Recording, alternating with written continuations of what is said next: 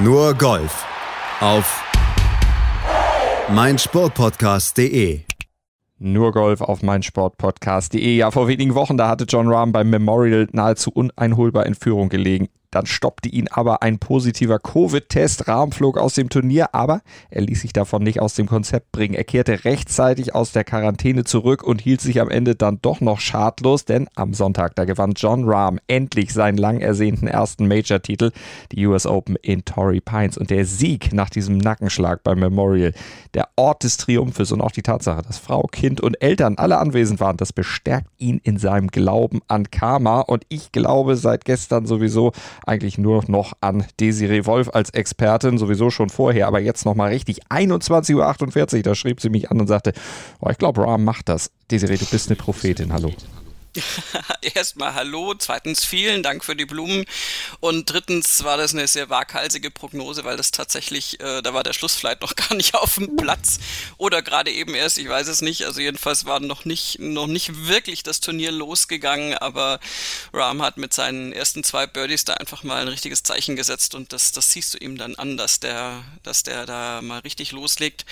Und insofern, ja, also ich hatte ja auch schon in der Turniervorschau äh, gesagt, dass einfach Rahm ein Kandidat ist wegen dieses unfreiwilligen Aufgeben müssens beim Arnold Palmer und das äh, hat sich tatsächlich durchgezogen. Also der war einfach heiß und der hat es umgesetzt und er hat es durchgezogen und am Ende eben diesen großen Triumph feiern dürfen. John Rahm, also jetzt Major-Sieger, erster Spanier übrigens. Und das macht's noch besonderer. Wir hören mal in seinen O-Ton, in sein Siegerinterview von der PGA-Tour.com rein. You know, I think I said it yesterday in an interview. Uh, I'm a big believer in karma. And after what happened a couple weeks ago, uh, I stayed really positive, knowing big things were coming. I didn't know what was going to be, but I knew we're coming to a special place. I know I got my breakthrough win here, and it's a very special place for my family. And the fact that my parents were able to come, I got out of COVID protocol early. I just felt like the stars were aligning, and I knew my best golf was to come. And I have a hard time explaining what just happened because I can't even believe I made the last two putts, and and I'm the first Spanish ever to win a U.S. Open. Uh, this was definitely for Sevi. I know he tried a lot, and you know, usually we think a lot about him in the Masters, but I know he wanted to win this one most of all, and I just don't know how to explain it. Die Sterne standen günstig, hat er unter anderem gesagt in diesem O-Ton. Ja, das stimmt. Für ihn standen sie günstig, aber auch, weil die Sterne auf dem Platz alle nicht so richtig günstig standen. Zumindest auf der Back Nine nicht. Da sind einige Stars zusammengebrochen. Ja, Hammer. Also der Verlauf dieser Schlussrunde war erstens seit, naja, seit langer Zeit ist ein bisschen übertrieben negativ, aber wir haben ja dann schon öfter Entwicklungen, auch bei Major-Turnieren, dass sich dann einfach einer abzeichnet, der da gewinnen wird und dass es manchmal droht, ein klein bisschen langweilig zu werden und das war definitiv nicht der Fall bei diesem Turnier. Äh, es gab äh, irgendwann grob auf der Hälfte der Back Nine gab es die Situation, dass wirklich zehn Spieler mit äh, einem Schlag Abstand, also irgendwie vier auf Platz 1 und 6 auf, auf mit einem Schlag Rückstand oder so ähnlich platziert waren. Und da war aber auch das Who's Who des Golf dabei. Da waren stapelweise Major-Sieger dabei. Ähm, Rory McIlroy, Brooks Koepka, Bryson DeChambeau natürlich und, und äh, noch gar nicht alle genannt. Und mhm. Colin Morikawa war noch dabei. Und insofern, das war, sah wirklich so aus, als ob das eine ganz krasse Backnine werden würde. Und ja, das würde es ja dann auch. Ja, krass, aber, aber, in eine ganz andere Richtung, in eine, in die man das vorher nicht hätte ja, sich so vorstellen können. Denn es brach irgendwo das Chaos aus und die großen Namen, die patzten der Reihe nach. Schossen wie die Wilddiebe, da gab es Bälle in Bäumen, Spiegeleier, Bogies ohne Ende und am Ende ein Leaderboard, das eben so aussah. John Rahm minus 6 ganz oben, Louis Oosthuizen minus 5 auf Platz 2, Harris English bei minus 3 auf Platz 3 und dann der geteilte vierte Platz, Guido Migliozzi, Brooks Köpka und Colin Morikawa war alle bei minus zwei, aber eben Nix Rory und ja, ein paar andere große Namen, die du eben schon genannt hattest, waren dann eben auch nicht mehr darunter. Was ist denn bei denen los gewesen? äh, Bryson DeChambeau äh, hat das äh, wieder mal meisterhaft zusammengefasst in seiner ähm, Pressekonferenz und meinte, that's Golf. Der hat auch noch nie was vom Phrasenschwein gehört, aber gut.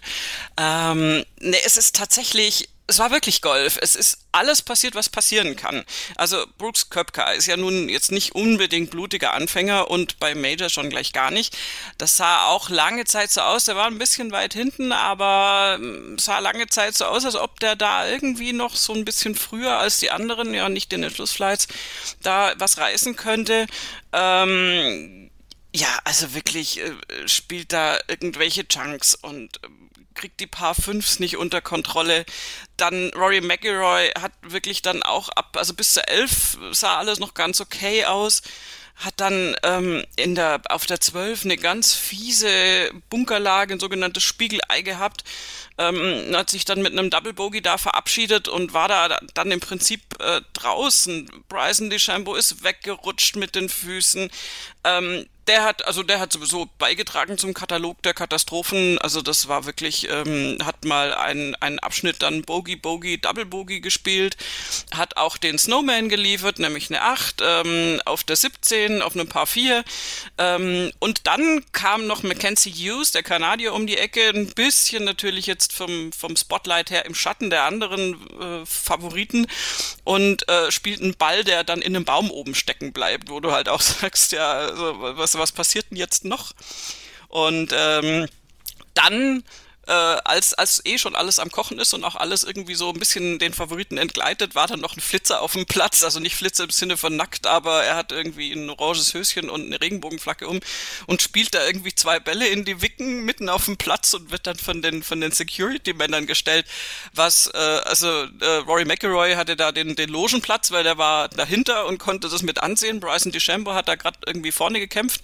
Also äh, es war schon wirklich, also verrückt viel los, würde ich sagen. Das kann man wirklich sagen. Eine US Open, wo einiges geboten war, dem Fernsehzuschauer, den Zuschauern vor Ort und natürlich auch dem Mann, der am Ende gewonnen hat, John Rahm. Aber Jetzt haben wir über die einbrechende Konkurrenz gesprochen. Jetzt müssen wir natürlich auch nochmal über ihn sprechen. Was hat er denn dazu beigetragen, dass es eben so gut gelaufen ist? Erstmal vier Runden, die ja zumindest zwei davon unter 70, die 69 zum Start, dann eine 70, eine 72 und eine 67. Also insgesamt recht konstant mit ja, einem kleinen Ausreißer vielleicht nach unten am Moving Day. Ja, aber wirklich sehr stabil und äh, das ist, also jetzt blöd formuliert, äh, ist es auch keine Hilfe auf dem Platz, wenn du dann mal so eine wahnsinnig äh, niedrig gescorte Runde hast und dafür halt am nächsten Tag wieder auftauchst mit einer höher gescorten. Und mit höher gescored meine ich nicht 72, sondern da können wir uns mal die Scores auf der Schlussrunde von den anderen äh, anschauen. Wenn wir nämlich mal gucken, also alles, was ich vorhin so beschrieben habe, von wegen Favoriten wegbrechen, die waren ja alle in zum Teil fast geteilter Führung oder auf dem Platz direkt dahinter. Ähm, da ist Brooks Köpka tatsächlich, weil eben von hinten kommen, der ist auf der 14, nicht auf der 14, aber mit, mit einem 14. Platz gestartet. Auf der 14 starten wir auch mal was. Ähm, der hat noch eine 69 da nach Hause gebracht, also zwar auch nicht so gut, wie, wie er sich das hätte vorstellen können, aber, aber okay. Colin Morikawa mit der 70 auch irgendwie noch unter Paar und im Rahmen. Und dann musst du aber schon richtig scrollen, wenn du die suchst, die da mit vorne dabei waren. Rory McIlroy mit einer 73, jetzt nicht so richtig eine Glanzleistung. Russell Henley war im Schlussflight als Führender gestartet, eine 76. Dann äh, siehst du Matthew Wolf mit einer 74, auch ziemlich zusammengebrochen. Mackenzie Hughes, der durch seinen äh, Baumball dann irgendwie völlig aus dem Konzept gebracht wurde und dann auch noch ein paar Bogies hinterhergeschoben hat mit einer 77 auf inzwischen schon einem geteilten 15. Platz, unter anderem zusammen mit Matthew Wolf. Ähm, und da haben wir noch gar nicht äh, von, von Bryson DeChambeau gesprochen, der sich auf äh, einen geteilten 26. Platz übrigens mit Martin Keimer dann ähm, herabgelassen hat, Leaderboard technisch gesehen, also wirklich 22 Plätze nach unten noch irgendwie gedüst ist mit einer Schlussrunde 77. Das sind schon also krasse Sachen. Also die Back 9 von Bryson DeChambeau nur zur Illustration. Bogey 11, Bogey 12, Double Bogey 13, Quadruple Bogey 17. Kann man mal machen. Mhm kann man machen. Mhm. Sollte man äh, auf so einer Runde, auf so einer Schlussrunde, wenn man oben mitspielen will, nicht unbedingt machen. Aber gut, kann eben passieren. That's Golf. Wir haben es schon mehrfach gesagt. Phrasenschwein. Ne? Aber wir zitieren ja nur. Und John Rahm, den haben wir eben ja im Originalton gehört. Hat er gesagt, this one's for Savvy. Also gerade wieder der Gedanke an Savvy Ballesteros in der Stunde seines größten Sieges. Aber das haben wir von Sergio ja auch schon gehört, als er dann gewonnen hatte, das Masters, äh, war ja auch einer der ersten Gedanken, war Savvy. Ja, das ist völlig normal. Ähm, Ballesteros ist einfach der Gott in Spanien, was, was den Golfsport betrifft und ja durchaus auch zu Recht. Aber oh, jetzt, war, jetzt lehne ich mich mal wieder aus dem Fenster und fall wahrscheinlich dann auch bald raus. Aber John Rahm ist tatsächlich ein Spieler, der jetzt vielleicht nicht genau die Art oder diesen Typus von Ballesteros verkörpert, der ja wirklich eine, eine Art Ballzauberer war. Da sind wir einfach in einer anderen Zeit auch unterwegs. Ähm, aber John Rahm ist schon das Komplettpaket wo man sich äh, mal ja ein bisschen äh, vorwagen könnte und sagen könnte, das wird wahrscheinlich nicht sein letzter Major-Sieg werden. Der ist so stabil geworden jetzt in den letzten Jahren und die Geburt des Kindes hat da sicher auch noch weitergeholfen. Ist inzwischen schon so ein bisschen genervt, wenn er von Interviewern angesprochen wird, weil natürlich ganz oft immer die Frage kommt, so ja, wie frustrierend fanden Sie dann das und das? Und also immer so ein bisschen anspielen darauf, dass er halt, meine Güte, früher hatte halt Schläger zerbrochen oder sich da halt auf dem Platz hat so ein bisschen ausgetobt und war so ein kleiner Wüterich und hat es aber jetzt immer, immer besser, immer professioneller im Griff. Und insofern ist es tatsächlich aus meiner Sicht auch im Moment nicht das The erste Thema, was es anzusprechen gilt, wenn man ihn im, im Interview hat. Und ähm, der wirkt wirklich total angekommen, total im Reinen mit sich selbst. Mhm. Und dann kommt ja noch dazu, dass Tory Pines jetzt nicht unbedingt seine unliebste Wiese ist. Das stimmt und da haben wir auch einen O-Ton zu. It reminds me a lot to back home. It's not exactly the same, but the coastline, the weather, the temperature. This is basically a good summer day where I grew up. And those pointed greens is something I know and I understand and I grew up on. And I think it's something that really just resonates with me. Uh, I'm really confident in it. And like we just said, everything that's happened here, I don't know why, but every time we come here, we're just happy. As soon as we land in San Diego, it's like, all right, we're in our spot. And you know, it's again, once again, we were in our spot and I was able to come on top. Also er hat es dann tatsächlich geschafft an diesem besonderen Ort. Er hat ja auch sogar den, seiner Frau den Antrag da gemacht. Genau, also der Heiratsantrag war auch auf Torrey Pines und diese Verbindung zu dem Ort ist ganz klar. Und also ich, ich finde, es gab einen Moment, der total schön illustriert hat, wie, wie, wie so das Mojo auch war, der Schlussrunde. Weil Rahm war ja natürlich früher fertig als äh, gewisse andere Kollegen, die wir schon genannt haben, die noch in Flights hinter ihm waren und die die Runde natürlich noch nicht beendet hatten. Und insofern musste er ja warten und das war ja durchaus auch möglich, dass es noch ein Playoff gibt. Und äh, seine Frau war ja da mit dem, mit dem kleinen Baby auf dem Arm und Phil Mickelson hat sich revanchiert, weil bei der PGA Championship hat John Rahm gewartet, bis Phil Mickelson durch war und dann eben den Sieg erringen konnte. Und entsprechend war Phil Mickelson dabei, hat ja eh eine, äh, ja, also ganz klare Verbindung zu John Rahm. Sein Bruder war ja sein Trainer und so weiter und Caddy und alles. Und ähm, insofern war Phil Mickelson da und äh, es gab dann die nette Szene, wo Phil Mickelson einen Stuhl geholt hat damit sich äh, John Rahms Frau ähm, auf der Range hinsetzen konnte mit dem Baby und praktisch John Rahm zugucken konnte, wie er sich äh, fit gehalten hat, warm gehalten hat, falls eben noch ein Playoff kommt. Und das war so eine so eine Family Scene irgendwie, wo du gedacht hast, ja, das ist irgendwie, da ist die Welt gerade so relativ in Ordnung, egal was jetzt kommt. Und und ich glaube, das das ist natürlich irgendwie nicht golfrelevant eigentlich, aber das überträgt sich natürlich auf den Spieler und du merkst es bei John Rahm, dass so dieses ja, ich habe es vorhin schon Mojo genannt, das ist einfach im Moment gerade echt schwer in Ordnung bei ihm. Ganz ruhig, ganz gelassen am Ende, aber eben natürlich auch überglücklich, aber eben ruhig und in sich ruhend. Was zum Teufel, du Bastard, du bist tot, du kleiner Hundeficker. Und dieser kleine Hundeficker, das ist unser Werner. Ein ganz normaler Berliner Kleinstkrimineller, der dann aber im Knast das Ding seines Lebens dreht. Una Fantastica. Risetta Perla Pizza. Er klaut seinem Zellengenossen ein Pizzarezept. Aber nicht irgendeins. Und mit dem eröffnet Werner dann die beste Pizzeria Berlins. Doch Werners Glück ist nur von kurzer Dauer. Denn es hagelt Probleme. Werners Pizzaparadies. Erstmals großes Kino- und Podcast-Format. Mit fetter Starbesetzung. Alina But, Kida Ramadan, Edin Hasanovic, Oliver Koritke, Ralf Richter, Ben Becker, Winfried Glatzeder, Anna Schmidt und viele mehr. Abonniert die Scheiße. Jetzt macht schon, mach! Phil Mickelson hattest du angesprochen, der ja jetzt dann auch wieder durch seinen Sieg beim PGA Championship dann ja auch regulär dann letztlich bei dieser US Open dabei war, dort mitmischen darf, aber den Career Grand Slam natürlich nicht vollenden konnte. Am Ende war er weit weg plus elf vom Sieg, von irgendwelchen Siegambitionen, geteilte 62. wie gesagt, aber äh, ich glaube, dadurch, dass eben jemand wie John Rahm gewonnen hat, mit dem er ja auch privat gut kann, du hast, er kann, du hast die Verbindung der beiden ja eben schon angesprochen, macht es ihm das vielleicht ein bisschen leichter? Ja, und also ganz ehrlich, das natürlich wird Phil Mickelson immer zu einer US Open reisen und diesen Grand Slam irgendwie noch probieren, aber ich glaube, der hat sich schon so ein bisschen mehr davon verabschiedet, äh, der Gewinn bei der Gewinn sage ich schon, also der Sieg bei der PGA Championship war erstens ja für uns alle und auch für ihn vielleicht ein ganz klein bisschen überraschend ähm, und dann blöderweise in Anführungszeichen das falsche Major. Aber das heißt ja nicht zwangsläufig, dass er dann auch die US Open gewinnt. Insofern, also ich glaube, das kann er schon einordnen und äh, ich könnte mir vorstellen, dass er da schon äh, sehr gut mit leben kann, dass John Rahm das gewonnen hat und ähm, und wie gesagt sich wirklich erarbeitet hat, weil du ähm, bei John Rahm ist genau das nicht passiert, was wir vorhin aufgezählt haben, was so bei den ganzen anderen passiert ist. Und da waren wir, ich, die Aufzählung ist nicht vollständig, weil ehrlich gesagt, irgendwann verlierst du den Überblick, wer da alles rausgefallen ist. Ähm, aus dieser Spitzengruppe, die da ja mal bestand. Und John Rahm hat diese ersten beiden Birdies gespielt auf Loch 1 und 2, was tatsächlich wirklich ein Hammerstart war.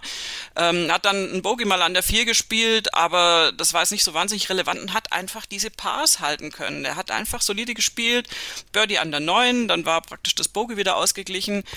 Und genauso wie er begonnen hat, nämlich mit Birdie 1, Birdie 2, hat er dann abgeschlossen mit Birdie 17, Birdie 18 und es musste auf diesem Platz übrigens auch erstmal spielen und schon gleich in der Schlussrunde in einem Major, in eine, bei einer US Open und da hat er einfach, er hat alles vermieden, was so die totale Katastrophe bedeutet für so eine Runde, wie ich es vorhin aufgezählt habe.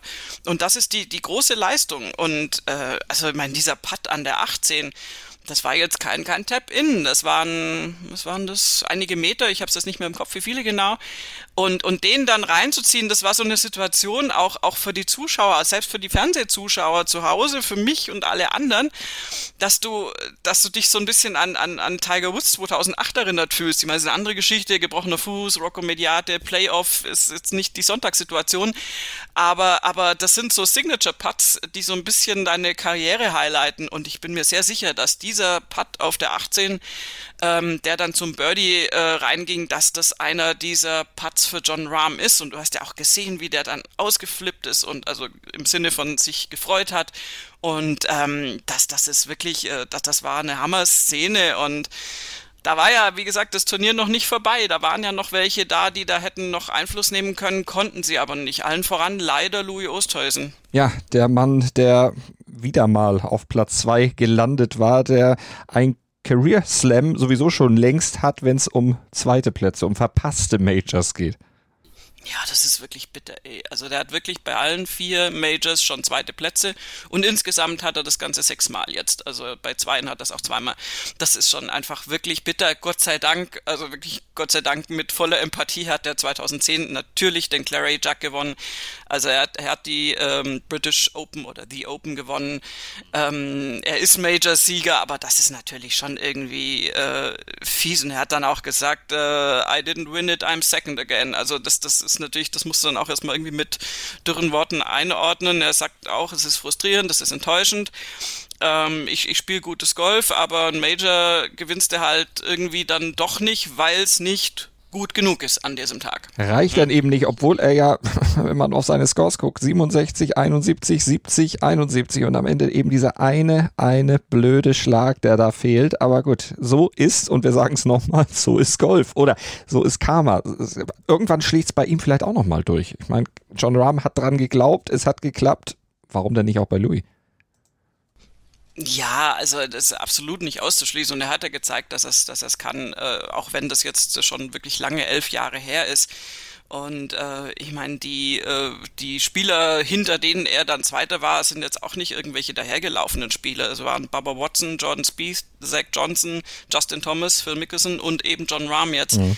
Und ähm, also da, da gibt's dann auch gibt's, gibt's dann schon schlimmere Kandidaten. Ähm, nee, das ist einfach tatsächlich, ich habe bei ihm manchmal das, das Gefühl, dass er dann fast zu zu ruhig und zu cool ist und vielleicht so ein ganz, also die, diese, diese Flamme, die ich so bei John Rahm vermutet habe, in Anführungszeichen, dass die vielleicht nicht ganz so doll in ihm lodert, was in sehr vielen Situationen natürlich sehr, sehr nützlich ist und vielleicht so dieses ganz allerletzte kleine Fitzelchen, was man dann noch braucht, um sich als, als Erster da wirklich gegen alle durchzusetzen, dass das vielleicht manchmal fehlt bei ihm. Auch nicht immer, aber also auch von der Körpersprache her ist, ist, ist er einfach, er ist ja der Underdog, nicht von der Leistung her, aber von der, von der Erscheinung her. Er ist natürlich nicht so ein Rambo, wie mhm. John Rahm ja zu Recht genannt wird und auch natürlich auch nicht so ein Lautsprecher wie Bryson DeChambeau und auch, auch kein Rory McIlroy, der sich äußert und kein Brooks Köpka, der da irgendwie eine Fehde mit Bryson DeChambeau beginnt.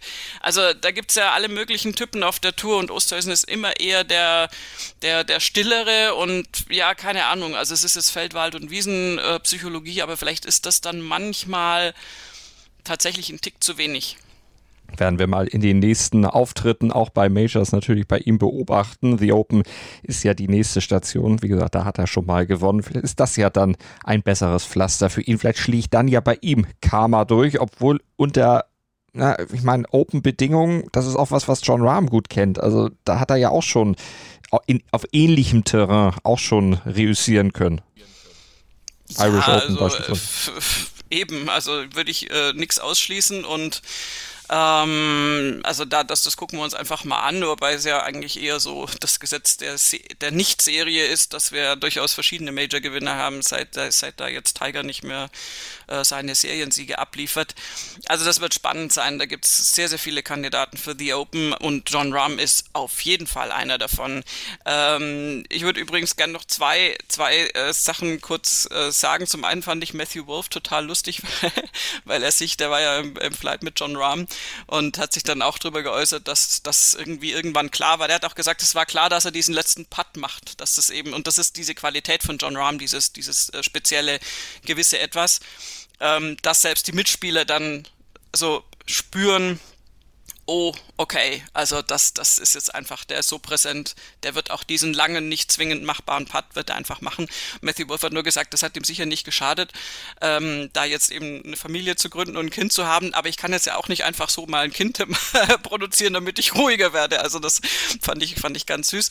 Und ich würde gerne einen Spieler ansprechen, der droht ein bisschen unterzugehen, aber der eine Hammer-Show abgezogen hat, nämlich Guido Migliozzi auf einem geteilten vierten Platz der war ja nun wirklich mal irgendwie deutlich weiter hinten. Der ist gestartet auf einem 21. Platz, geteilten 21. Platz und hat eine Hammer-Schlussrunde gespielt. Und der, der Junge ist wirklich, also Junge ist, ist, ist ja immer, klingt so despektierlich, meine ich, aber im, im besten Sinne, weil er wirklich noch ein relativ junger Spieler ist und auch auf der European Tour zwar schon seine Siege eingefahren hat und, und seinen Weg nach oben macht, aber natürlich noch nicht so bekannt ist. Aber der hat wirklich zwei Birdies auf den Front Nine. Auf dem Back Nine waren dann zwei Bogies dabei, das ist aber egal. Äh, geschmückt mit drei weiteren Birdies hat er da eine 68 äh, gefeuert und war so, also wirklich on fire. Du hast gemerkt, wenn der einen langen Putt reingezogen hat, dann hat der Fist gebumpt mit seinem Caddy und yes und, und so. Also der war so energetisch äh, aufgeladen und das hat großen Spaß gemacht. Und ganz ehrlich, also vielleicht ähm, hilft ihm das da jetzt auch auf der PGA Tour Fuß zu fassen. Im Prinzip mit so einer Leistung gehörst du eigentlich auf die PGA Tour, finde ich. Und vor allen Dingen gehört es sich dann eigentlich, dass er auch ein Bild im Leaderboard der PGA Tour hat. Da ist er nämlich noch als Schattenumriss. Jetzt kennt man ihn, vielleicht schenkt man ihm dann ein kleines Bild, damit man auch weiß auf US-Seite, wie Guido Migliozzi aussieht und man nicht erst auf die European Tour Seite wechseln muss, um dieses Bild dann auch direkt vor Augen zu haben. Also schönes Ausrufezeichen von ihm. Du hattest Martin Keimer vorhin so im Nebensatz erwähnt. Geteilter 26. immer immerhin ja zusammen mit Illus in Illustra Gesellschaft. Das auf jeden Fall. Aber für Martin hätte ja auch ein bisschen mehr noch rauskommen können, wenn es nicht diese, ja, entschuldige, verkackte erste Runde gegeben hätte. Ja, also die 77 am ersten Tag war natürlich jetzt kein Glanzlicht. Ähm, ich war positiv überrascht, dass er sich mit einer 68 am zweiten Tag äh, dann entsprechend zurückgemeldet hat. mit einem Igel an der 18. Hat. Hallo. Ja, ja, also wirklich in letzter Sekunde noch die, die, die Kurve gekriegt hat. Und sowas kann ja dann manchmal dann Energien freisetzen. Aber ich meine, ganz ehrlich, er war jetzt natürlich schon äh, relativ weit hinten im Leaderboard. Da geht zwar schon ein bisschen was äh, dann immer noch nach oben, das hat man ja gesehen bei manchen Kollegen, aber er war jetzt nicht äh, in, in, in Contention. Also mhm. das muss man ja vorab mal schicken. Und die 73 äh, Schlussrunde ja, also das, das war halt wirklich ein relativ debakulöser Start schon. Bogie 4, 5, 6, 7, wenn du mit vier Bogies rausgehst, äh, auf, auf vier Löchern nacheinander, das ist dann einfach immer echt so ein bisschen frustrierend. Der hat dann einen Birdie an der 9 spielen können, hat einen Birdie an der 11 spielen können. Dann nochmal ein Bogey an der 15, an der 18 dann zwar kein Eagle, aber zumindest ein Birdie dieses Mal. Also er hat sich da irgendwie noch halbwegs gut rausgerettet und hat also diese wirklich schlechte Front Nine irgendwie noch gut rübergerettet, weil ja die Back Nine auch viel, viel schwieriger zu spielen sind, ähm, da in Torrey Pines. Aber ja, schade. Also da, also im Prinzip war es nach dem ersten Tag mhm. ja schon dahin. Also mit, da geht es ja um Titelansprüche ja. und nicht werde ich 20. oder 30. Aber wenn man die erste Runde beispielsweise so gespielt hätte wie Migliozzi, eine 71, dann wäre er am Ende wie sagt man so schön im Wintersport, da wäre er bei Deloitte. Da wäre er irgendwo Top 5, Top 10 auf jeden Fall gelandet. Also es geht doch. Es sind eben nur diese vier Runden, die man dann wirklich am Stück mal hinkriegen muss. Das alte Problem von Keimer seit sieben Jahren. Ja, und das alte Problem von ganz vielen Golfern. Das stimmt, aber bei Keimer eben sehr besonders, weil es äh, dann eben tatsächlich auch immer, selbst wenn er die ersten drei Runden gut spielt, dann zumindest auf der vierten Runde dann irgendwo wieder was ist, was hakt. In Österreich haben wir es gesehen, wir haben es vor ein paar Jahren bei der BMW Open in Köln gesehen. Also das nur mal als zwei Beispiele. Oder eben Italien Open, wo er dann schon in Führung liegt und das Ding dann komplett wegschmeißt. Ja, ja, also du hast recht und das ist super ärgerlich und das ist ganz schwierig, das, das in den Griff zu bekommen. Das ist letztendlich dann auch eine mentale Geschichte. Also ich meine, beim Golf ist eh so gut wie alles mental irgendwie. Golfen können die alle mehr oder weniger. Und ähm, wir haben das ja auch oft bei Rory McIlroy beobachtet. Da ist es äh, im Moment nicht so signifikant, finde ich, weil er wenn ich jetzt ganz böse bin, sich äh, gerne mal jetzt auf einem insgesamt schlechteren Niveau einpendelt, äh, weil er einfach nicht, nicht die Form gerade hat. Aber bei Rory war es ja auch äh, lange Zeit so, dass, dass, äh, dass er wirklich, der, der, der spielt dann das Blaue vom Himmel runter und, und dann hat er eine Runde, auch gerne mal eine Schlussrunde, aber auch gerne mal eine erste Runde. Also so ein Donnerstag, Freitag war ja oft bei ihm auch total daneben. Und das ist dann genau die gleiche Situation und das hilft dir halt überhaupt nicht weiter. Also da ist, ist so eine Stabilität ganz wichtig und, und du siehst alle, die da weiter vorne liegen, jetzt bei den US Open zum Beispiel im Leaderboard, die sind halt wirklich, die haben keine absolute Ausreißerrunde dabei. Selbst Migliozzi, der von, von hinten kam, hatte als schlechtestes Ergebnis am Moving Day die 73. Ähm, aber das bewegt sich alles im Rahmen. Bei Morikawa, der hat so ein bisschen Keimeresk angefangen, der hat mit einer 75 angefangen. Das war jetzt auch nicht so cool, ähm, war aber dann doch relativ schnell vorne mit 67 und 70 dann an den Folgetagen. Also da und und für alle wäre tatsächlich was drin gewesen, weil so, also wir haben natürlich klassisch US Open minus 6 ist ja fast schon ein wirklich niedriger Score von der US Open. Ähm, das hatten wir auch schon gerne mal um Paar rum und und das ist so ein so ein Kampf und da kann so viel passieren. Sie unsere Geschichte über die ganzen Favoriten, die sich da verabschiedet haben. Ähm, dass es natürlich Möglichkeiten gibt, sich da nach vorne zu spielen, aber du brauchst diese gewisse Konstanz und die muss sich Martin Keimer jetzt einfach auch wieder erspielen und aneignen. Und dann, also das ist, heißt ja nun wahrlich nicht, dass er nicht wüsste, wie Golf spielen geht und dass er nicht wirklich tolle niedrige Runden da spielen kann. Es ist irgendwo in ihm drin. Es muss nur wieder rauskommen und dann wirklich alles zusammenpassen. Die Sterne müssen günstig stehen und irgendwann wird bei ihm auch Karma dann zuschlagen und das Ganze vielleicht mal wieder zum Positiven wenden. Wir sind auf jeden Fall an seiner Seite virtuell gedanklich und werden ihn verfolgen für euch hier bei Nurgolf auf meinsportpodcast.de. Verfolgen natürlich im sportlichen Sinne, nicht im Stalking-Sinne. Das äh, mal äh, mitgeliefert, oh aber davon seid ihr wahrscheinlich auch nicht ausgegangen. Wir pflegen ja einen doch äh, seriösen Abstand zur Szene im Sinne von, dass wir niemandem da zu nahe treten wollen. Also drücken wir die Daumen. Corona-Zeiten sowieso. Sowieso, ohne äh, Maske sowieso nicht und dann mit entsprechendem Abstand. Und auch bei der BMW Open in diesem Jahr ja auch mit Abstand, denn das ist ja auch alles sehr reguliert und natürlich im Moment bei den Gegebenheiten eben nicht anders möglich, dass das Ganze quasi ohne Zuschauer dann äh, vonstatten gehen kann in dieser Woche. Ja, sehr schade, ähm, aber ehrlich gesagt, also das ist ja auch im Golfsport sehr unterschiedlich, wenn du in die USA schaust und nach Europa schaust, wie das gehandhabt wird. Aber also jetzt gerade auch wieder der aktuelle Schwenk zur Fußball-EM. Wenn ich da zum Beispiel so ein krass volles Stadion in Budapest sehe und, und also Fans völlig ohne Maske mit mhm. ein bisschen Einmalimpfung und so, dann ist es mir ehrlich gesagt dann doch lieber und erscheint es mir vernünftiger, das Turnier, also mit wirklich zwei weinenden Augen auf unserer Seite dann ohne Zuschauer abzuhalten und dafür aber eine gewisse Sicherheit für die Spieler zu gewährleisten. Also das, das braucht einfach wirklich kein Mensch.